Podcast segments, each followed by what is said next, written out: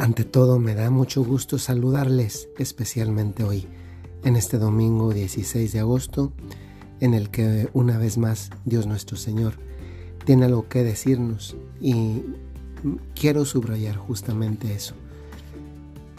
Cada misa en que podemos escuchar la palabra de Dios no es cualquier evento, es un momento en el que, en el que Dios nuestro Señor nos quiere hablar, tiene algo que decirnos y hoy lo hace por medio de este Evangelio que además es, es especialmente bonito.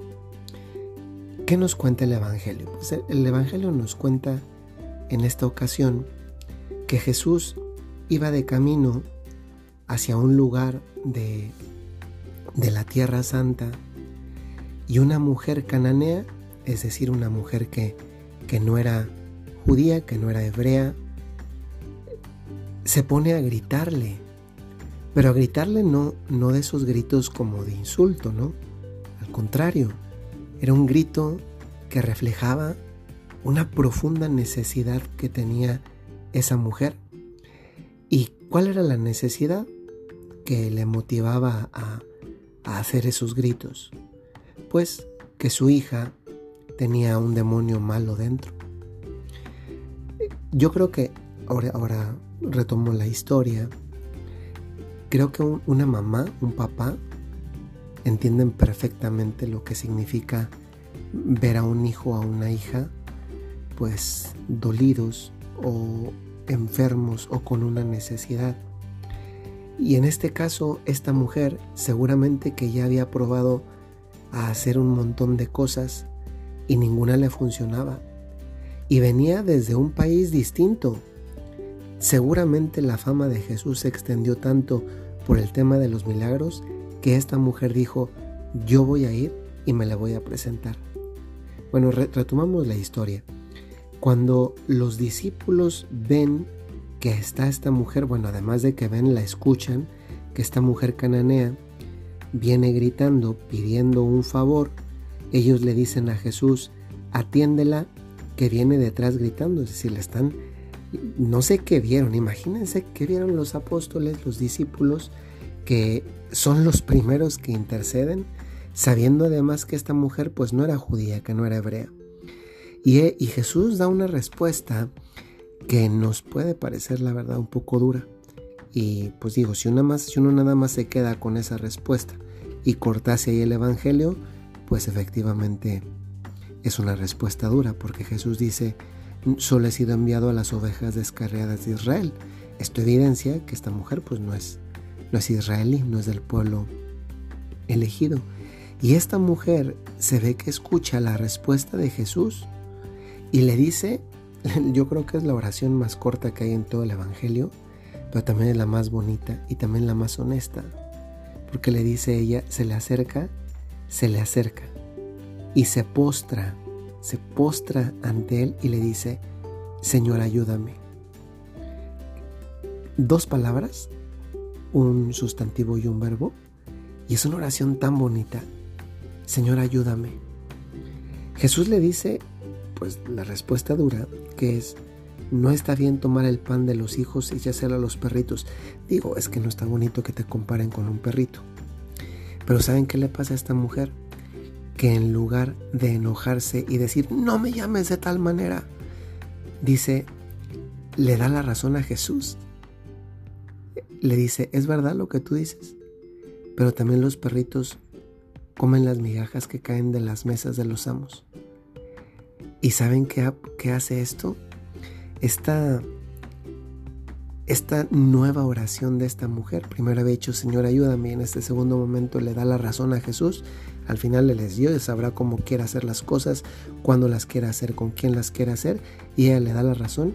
Y este darle la razón a Dios, es decir, decir, como un decir, no lo merezco, pero es que lo necesito, y si me vas a dar las obras, pues las obras las espero. Y Jesús le dice, yo creo que, que uno de los piropos más maravillosos que hay en la Sagrada Escritura, y le dice, mujer, qué grande es tu fe, que se cumpla lo que deseas y subraya el Evangelio que en aquel momento quedó curada la hija y ahí termina el Evangelio. pues toda esta historia, que, es, que ya de por sí es bonita, y es doblemente bonita si pensamos que es una historia de más real, a mí me hace pensar en, desde luego, como ya había mencionado, en cuánto puede, cuánto es capaz de hacer un papá, una mamá, un abuelito por, por sus hijos, en definitiva por una persona que quiere, que no es capaz de hacer.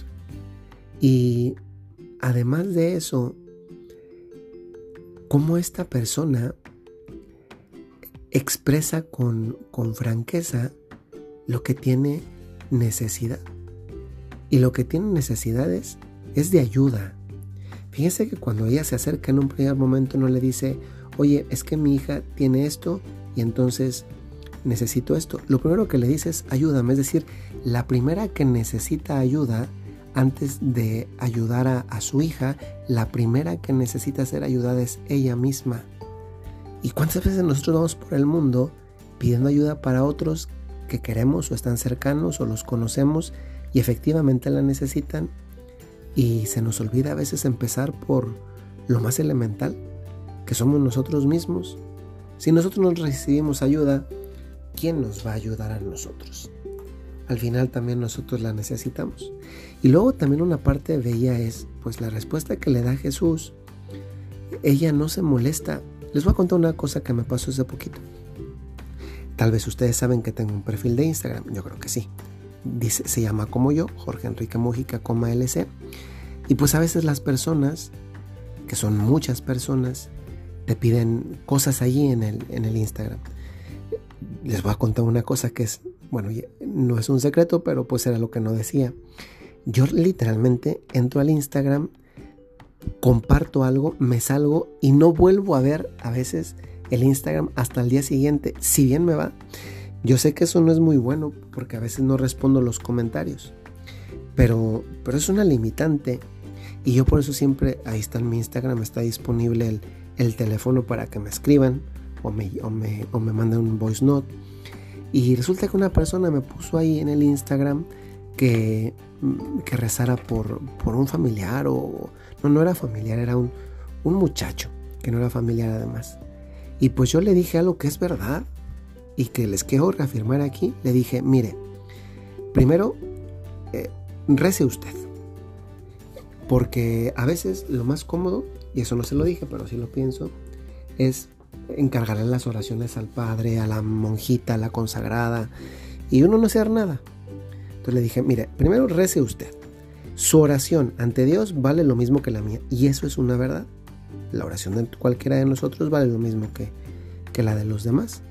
La misa no, ¿verdad? Pero ella me estaba pidiendo oraciones. Y, y, yo se lo dije con honestidad de que rezara ella para, porque me gusta que se den cuenta del poder que tiene la propia oración. Pero después la señora me mandó un mensaje muy enojada. Eh, pues, pues enojada. se enojó porque le puse eso. Y además yo lo hice pues así de ágil porque no tenía mucho tiempo. Y yo pienso, nos podemos enojar ante respuestas que nos da Jesús, como esta que le da la, a la mujer cananea. ¿No está bien tomar el pan de los hijos y echárselo a los perritos? O sea, tú eres de que te dicen eso y tal vez te enojas. ¿Cuántas veces nos enojamos con personas que pues, simplemente nos dicen pues, la verdad? Y nos enojamos porque nos dicen la verdad. Eh, yo les pregunto, yo creo que a todos nos gusta la honestidad. A todos nos gusta la, la honestidad. Hasta que encontramos a alguien que la practica y la practica con nosotros. Ahí nos deja de gustar la honestidad. Pues si nos gusta la honestidad, que nos guste siempre, porque Dios nuestro Señor, Dios nuestro Señor, eh, es muy honesto. Y ahí pues la verdad era claro, Jesús tal vez lo dijo por lo menos con, un diminutivo bonito, echárselo a los perritos. Pero la verdad, inicialmente Jesús comenzó a trabajar con su propio pueblo, el de Israel, pero luego no se quedó ahí, fue universal, es católico, es para todos, y también le dijo a los discípulos, ir a todo el mundo y anunciar la buena nueva. Pero ¿saben qué? Lo que me sorprende no es eso, eso ya lo sabíamos. Lo que me sorprende es la respuesta de esta mujer. En lugar de enojarse, vuelve a la carga con Jesús y su perseverancia su insistencia y su bondad al pedir, y naturalmente todo eso se sintetiza en la fe, eh, le dice, le gana el favor de, de Dios y no solamente, le gana este piropo tan bonito, mujer, qué grande es tu fe. ¿Te imaginas tú?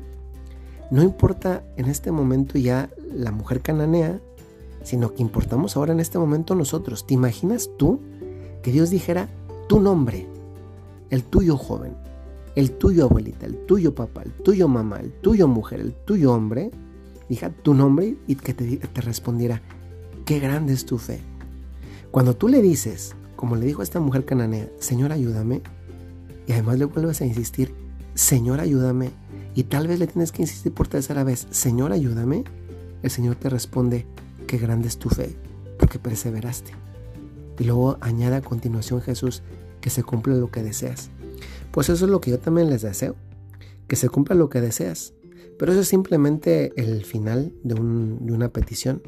Por eso al decirles que se los deseo, les deseo que pase lo primero, que tengan una fe grande, grande, grande, grande, que haga realidad estas peticiones que le hacemos a Dios.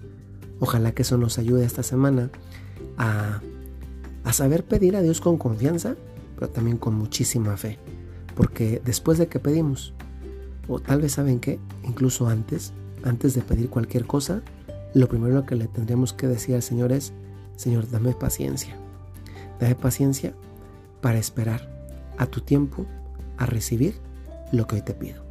Soy el Padre Jorge Enrique Mújica y ya estamos de vuelta aquí con ustedes. Les mando un saludo muy cordial. Hasta luego.